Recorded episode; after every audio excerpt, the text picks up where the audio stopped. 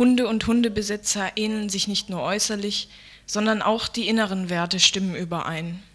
Der bierwampige Spießer mit den Fliegenbeinen nimmt seinen Dackel, die langsame Gangart nicht übel. Der Hängebauch schleift übers Pflaster, gedacht wird auf dem Gang zum Kiosk an Currywurst.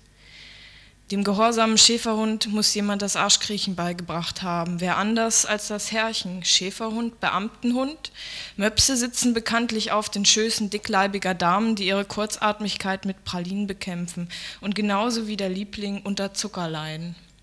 Klischees, weit gefehlt, wie ein Drama in den USA, in Oakland, uns knallhart vor Augen führt. Polizisten, die einen Pitbull für einen Tollwuttest abholen wollten, weil dieser zuvor schon drei Menschen gebissen hatte, hätten der Gleichung Mensch gleich Hund und Hund gleich Mensch mehr Beachtung schenken sollen. Der Hundebesitzer, der den Verlust seines alter Ego nicht verschmerzen wollte, griff blitzeschnelle zur Feuerwaffe. Traurige Bilanz der Auseinandersetzung.